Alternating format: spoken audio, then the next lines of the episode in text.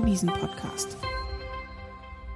Herzlich willkommen zu einer neuen Folge unseres Devisen-Podcasts. Mein Name ist Juna Park. Ich bin Devisenanalystin bei der Commerzbank und bei mir ist heute der Leiter des Devisen Research Ulrich Leuchtmann. Hallo Uli. Hallo Juna. Ja, das Thema Inflation ist ja zurzeit in aller Munde. Wir haben Inflationsraten von teilweise sieben, acht Prozent in den USA, in der Eurozone. Aber es gibt auch Ausnahmen, interessanterweise. Und zwar in Japan und auch in der Schweiz sind die Inflationsraten relativ niedrig. Und heute möchten wir darüber sprechen, zum einen, warum das so ist und zum anderen, welche Konsequenzen das für die jeweiligen Währungen haben können. Fangen wir doch mal mit Japan an. Uli, wie kann es denn sein, dass in Japan die Inflation noch vergleichsweise niedrig ist?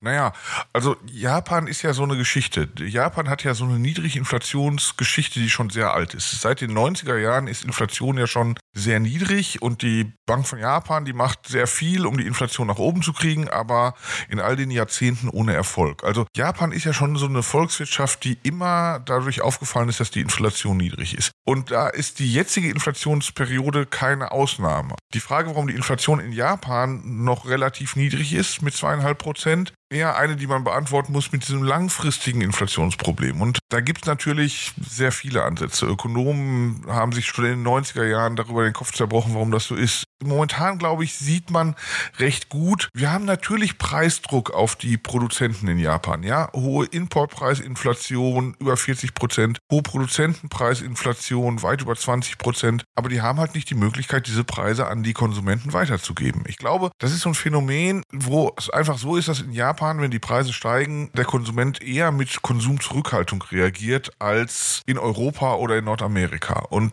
warum das so ist, Ökonomen haben dafür dann immer so ein Erklärungsmodell mit niedrigen Inflationserwartungen. Ja, also wenn alle erwarten, dass die Inflation niedrig ist und dann die Preise erhöhen, dann empfindet man dieses Produkt, wo die Preise gerade erhöht werden, als recht teuer, kauft es nicht und dadurch hat keiner der Produzenten die Möglichkeit, irgendwo die Preise zu erhöhen. Das ist eine sehr ökonomische Story, die mag teilweise stimmen, es mag aber auch natürlich, sagen wir mal, nicht ökonomische Gründe geben, aber da muss man eher die Soziologen fragen, warum der japanische Konsument so anders tickt.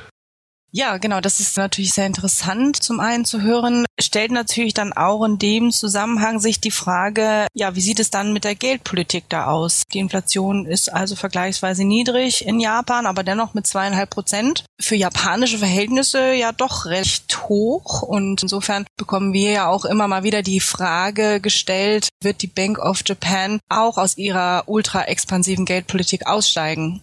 Ja, das ist so eine Sache. Also klar, mit zweieinhalb Prozent, das ist schon so eine wichtige Marke, weil die Bank of Japan hat halt das Inflationsziel, dass die Inflation sich dauerhaft über zwei Prozent stabilisiert. Jetzt ist sie über zwei Prozent, dann wird man jetzt eigentlich sagen, naja, jetzt haben die ihr Ziel erreicht und jetzt können sie ihre doch ultra expansive Geldpolitik doch eigentlich zurückfahren. Problem ist halt daran, glaube ich, wenn man das so einfach so mechanistisch und so simpel sieht, dass das halt nicht berücksichtigt, dass wir ja diesen immensen Preisdruck haben, ja, mit hohen Importpreisinflationen, mit hohen Produzentenpreisinflationen und dass dafür die japanische Inflationsdynamik doch weiterhin sehr moderat ist. Und dass also irgendwas in der Inflationsdynamik auch weiterhin nicht so ist wie in den anderen westlichen Industrieländern. Und deshalb, obwohl jetzt die Inflation über der 2%-Marke ist, eigentlich immer noch sehr viel dafür spricht, dass in Japan die Inflation halt nicht so normal funktioniert wie in anderen Ländern. Und wenn man sich das vergegenwärtigt, dann ist, glaube ich, auch dieses Maß über der 2%-Marke immer noch kein Anlass dafür, dass die Bank of Japan wirklich ihre ultra expansive Geldpolitik zurückschrauben sollte. Also man kann darüber streiten, ob die sinnvoll ist oder nicht, ob die zielführend ist oder nicht, aber wenn man meint, dass das die richtige Geldpolitik ist, um Inflation zu erhöhen, ist, glaube ich, meines Erachtens momentan nicht der richtige Zeitpunkt, die zurückzufahren. Denn, wie du gesagt hast, überall anders ist dieser globale Inflationsschock viel stärker angekommen. Und auch das kann man ja als Zeichen dafür sehen, dass in Japan mit der Inflation irgendwas immer noch nicht normal ist. Sonst wären wir halt da auch bei siebeneinhalb oder acht Prozent, wie überall sonst. Und dass wir nur bei zweieinhalb Prozent sind, ist eigentlich immer noch ein Zeichen dafür, dass dieses unterliegende Problem fortbesteht. Und deshalb glaube ich, aus geldpolitischer Sicht ist eigentlich nicht der richtige Zeitpunkt, hier die ultra-expansive Geldpolitik zu beenden. Das wird immer wieder in Zweifel gezogen und es gibt immer wieder viele Analysten, die das Gegenteil prognostizieren, aber das kann ich auch nicht ausschließen. Ne, ich kann nicht in den Kopf des japanischen Zentralbankgouverneurs schauen, aber so aus rein ökonomischer Sicht würde ich sagen, es gibt momentan wenig Anlass, das zu beenden. Und das bedeutet dann für den japanischen Yen, ja, ist das ein Belastungsfaktor? Ich meine, wenn jetzt alle anderen Notenbanken die Zinsen erhöhen, selbst die EZB hat ja signalisiert, dass sie im Juli anfangen wird, ihre Zinsen anzuheben und das nicht nur einmal, sondern es wird wahrscheinlich eine Folge an Zinserhöhungen geben. Also insofern sticht die Bank of Japan ja doch heraus. Wird das dann auch im japanischen Yen sichtbar sein? Naja, ich glaube, im japanischen Yen ist das schon sichtbar geworden. Wir haben ja doch eine deutliche Abschwächung des Yen, insbesondere wenn man es gegenüber dem US-Dollar sieht, mit Niveaus, die schon teilweise so im Bereich 130 und so waren. Jetzt haben wir uns ein bisschen beruhigt, aber das sind ja schon sehr schwache Yen-Niveaus. Also ich glaube, da hat der Markt schon viel davon eingepreist, dass es halt im Rest der Welt eine geldpolitische Wende gegeben hat oder gibt gerade. Und in Japan das zumindest unwahrscheinlich ist oder aus ökonomischen Gründen wenig dafür spricht, dass es kommt. Und deshalb glaube ich, ist im Grunde dieser Effekt schon durch. Also mit Yen-Niveaus, wie wir sie momentan sehen, mit so schwachen Yen-Niveaus, ist, glaube ich, schon mehr oder weniger eingepreist, dass in Japan halt auch dieser Zinserhöhungszyklus mal wieder ausfällt. Ja, wie vorhergegangen ja auch schon in den letzten Jahrzehnten. Da bestand vielleicht die Hoffnung, dass es anders sein könnte, aber die hat sich momentan bisher nicht bestätigt. Deshalb glaube ich, ist das ein Faktor, der im Grunde schon drin ist. Das mag immer mal wieder noch mal stärker werden, wenn da noch mehr Leuten klar wird, dass es diese geldpolitische Wende nicht gibt, aber solange die nicht kommt, sind, glaube ich, solche Niveaus, wie wir sie jetzt sehen, relativ nah an dem, was dann auch der marktgleichgewichtige Wert dafür ist, dass die Bank of Japan nichts tut, während alle anderen die Zinsen erhöhen. Juna, lass uns auch jetzt nochmal über das andere Land reden, welches so relativ niedrige Inflationsraten hat, die Schweiz. Auch da zweieinhalb Prozent, das ist ja auch über dem Ziel der SNB. Wird die jetzt aktiv? Ja, tatsächlich ist in der Schweiz die vergleichsweise hohe Inflation, wenn man Schweizer Maßstäbe heranzieht, das ist schon Thema. Und ja, insofern hat sich die SNB tatsächlich auch zuletzt dazu geäußert. Sie hat zumindest gesagt, dass die Inflation, also wenn sie noch weiter steigen sollte, sicherlich ein Problem sein könnte und insofern die SNB dann auch bereit wäre zu handeln. Aber man muss eben auch sagen, wie im Falle Japans, die Inflation ist halt im internationalen Vergleich ja noch sehr niedrig. Und auch in der Schweiz ist es so, dass die Inflationsrate in der Vergangenheit immer relativ niedrig war. Also auch da kann man sagen, historisch gesehen ist die Inflation dort einfach nicht so hoch. Und aktuell, ja, wie kann man das begründen, warum die Inflationsrate in der Schweiz aktuell so niedrig ist? Zum einen sicherlich hat der Schweizer Franken etwas damit zu tun, denn dieser hat ja in der letzten Zeit aufgewertet und das führt dann dazu, dass importierte Güter von den Preisen her nicht so stark steigen und dass der Schweizer Franken diesen Preiseffekt, sage ich mal, abdämpft. Ein weiterer Punkt ist, dass die Schweizer Wirtschaft, also beziehungsweise der Warenkorb, der der Inflationsberechnung zugrunde liegt, ein wenig anders ausgestaltet ist. Also die Produkte, die bei uns die Inflation zu Beginn zumindest so stark in die Höhe getrieben haben, also Energie und Nahrungsmittel, haben in der Schweiz im Warenkorb ein geringeres Gewicht und insofern hat dann eben der Anstieg dieser Preise in der Schweiz selbst nicht einen so starken starken Effekt wie vielleicht in der Eurozone gehabt. Die Frage ist natürlich, wie geht es weiter? Bleibt das so? Also bleibt die Inflation auf diesen noch relativ niedrigen Niveaus oder ziehen auch in der Schweiz die Preise stärker an? Die SNB selber geht nicht davon aus. Sie geht davon aus, dass die Inflationsrate in den nächsten Monaten wieder ein wenig zurückkommen wird und dass die Inflation wieder zurück in den Zielkorridor der SNB fallen wird. Der liegt bei 0 bis 2 Prozent. Und vor diesem Hintergrund gäbe es natürlich eigentlich keinen Grund, den Leitzins anzuheben. Okay, das heißt also, ist damit zu rechnen, dass in der Schweiz der Leitzins auf diesem rekordniedrigen Niveau bleibt von minus drei Viertel Prozent, den wir schon seit Ende 2014, glaube ich, jetzt gesehen haben?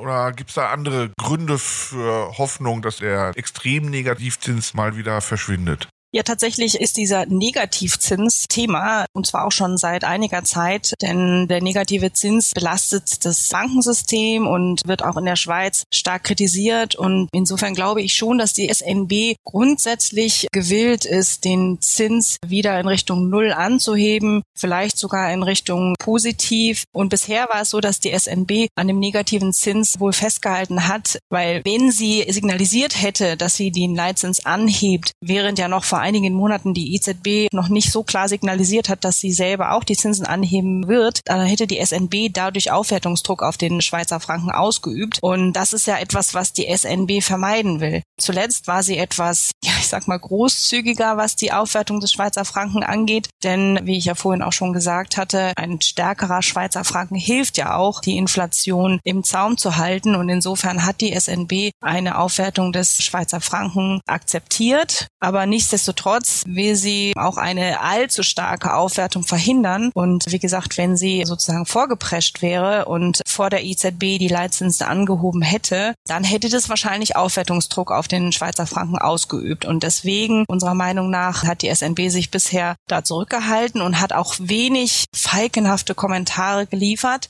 Erst jetzt, wo die EZB signalisiert hat, dass sie die Zinsen anheben wird, kommen eben auch seitens der SNB etwas vorsichtigere Kommentare in Bezug auf die Inflation. Und ich glaube, das soll eben schon signalisieren, dass die SNB bereit ist, aus dieser extrem expansiven Geldpolitik auszusteigen und dass es sich da ein wenig an der EZB auch orientieren möchte. Also sprich, wenn die EZB im Juli anhebt, könnte ich mir durchaus vorstellen, dass die SNB dann nachziehen wird und ihren Leitzins auch schrittweise anheben wird.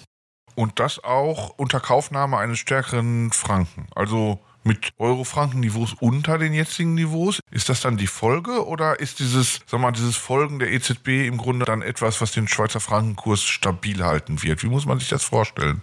Genau, also ich denke mal, dass es sozusagen neutral ist für den Schweizer Franken. Die Zinserhöhungen der EZB werden den Euro sicherlich noch eine Weile unterstützen und vor diesem Hintergrund glaube ich nicht, dass der Schweizer Franken aufwerten wird, nur weil die SNB ihren Leitzins dann auch anheben wird. Wir hatten immer wieder als Grund genannt, warum der Schweizer Franken in den letzten Monaten aufgewertet hatte, dass eben auch der Euro einfach schwach ist, weil die EZB keine Signale in Richtung Ausstieg aus der expansiven Geldpolitik geliefert hat und insofern sehr große Zweifel am Markt da waren, ob die EZB überhaupt einen Ausstieg aus dieser expansiven Geldpolitik in der nahen Zukunft erwägen wird. Und das haben wir als Belastungsfaktor für den Euro gesehen. Und jetzt, wo die EZB den Zins höchstwahrscheinlich im Juli anheben wird, ist dieser Belastungsfaktor weg. Und das sollte den Euro prinzipiell unterstützen. Und vor diesem Hintergrund denke ich mal, dass dann Zinserhöhungen seitens der SNB den Schweizer Franken nicht massiv aufwerten lassen werden oder so, sondern ganz im Gegenteil. Ich glaube, dass der Euro-Effekt stärker wirkt, also dass Euro, Schweizer Franken vielleicht sogar noch ein wenig sich nach oben bewegen könnte, beziehungsweise wenn dann vielleicht noch eher eher sich seitwärts bewegen wird. Aber ich glaube nicht, dass wir einen stärkeren Schweizer Franken sehen aufgrund einer Zinserhöhung seitens der SMB.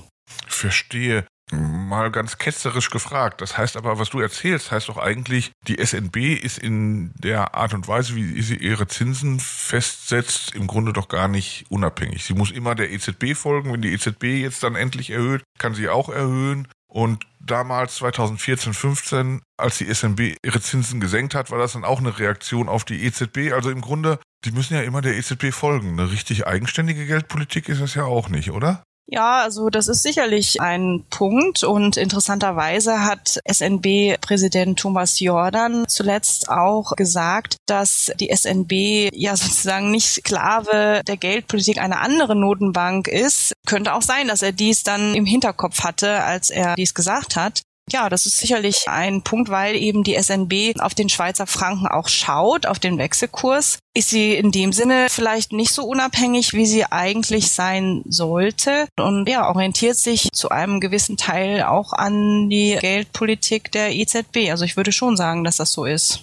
Also wir haben jetzt mit diesen zwei Währungen von Ländern mit niedriger Inflation völlig anderes Verhalten. Der japanische Yen ist sehr schwach gegangen in letzter Zeit und notiert auch immer noch auf recht schwachen Niveaus. Der Schweizer Franken hat sich gut geschlagen, gegenüber dem Euro auch zugelegt. Wie kann man jetzt den Unterschied zusammenfassen? Also der Unterschied ist nach dem, was wir jetzt gesagt haben, im Grunde doch der, dass bei der Bank of Japan für absehbare Zeit nicht eine geldpolitische Wende zu erwarten ist. Bei der SNB das aber sehr wohl der Fall ist, weil sie halt auch die Möglichkeiten hat. Ist das der Grund, würdest du mal da mit mir übereinstimmen, dass sich diese beiden Währungen bei ähnlicher inflationärer Performance und bei ähnlicher Performance der Zentralbanken bisher so unterschiedlich verhalten haben? Ja, das würde ich schon so sehen, zumal ja, wie gesagt, die SNB halt doch zumindest vorsichtige Signale ausgesendet hat. Also bis vor kurzem war das ja wirklich so, dass man von der SNB keine Kommentare dazu gehört hat, dass die Inflation halt über dem Ziel liegt und dass die SNB eventuell handeln müsste. Davon war nichts zu hören und das hat sich in den letzten Wochen geändert zumindest kommunikativ hat die SNB ja einen Kurswechsel vollzogen und ich glaube schon, dass das eben ein wesentlicher Unterschied auch zur Bank of Japan ist. Okay, und das war jetzt aber ja im Grunde Historie. Du sagst ja auch für den Schweizer Franken, naja, das ist jetzt durch, wir sehen jetzt nicht mehr Stärke. Ich sag beim japanischen Yen, das ist jetzt auch durch, wir sehen jetzt nicht mehr Schwäche. Also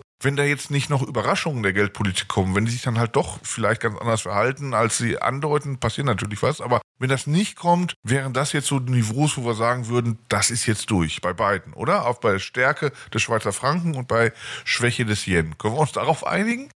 Darauf können wir uns einigen, ja. Ich glaube, da ist schon einiges eingepreist mittlerweile und der Devisenmarkt ist ja vorausschauend. Also von daher denke ich, sofern wirklich nichts Überraschendes passiert, ist da eben schon viel eingepreist und beide Währungen könnten sich auf den aktuellen Niveaus halten.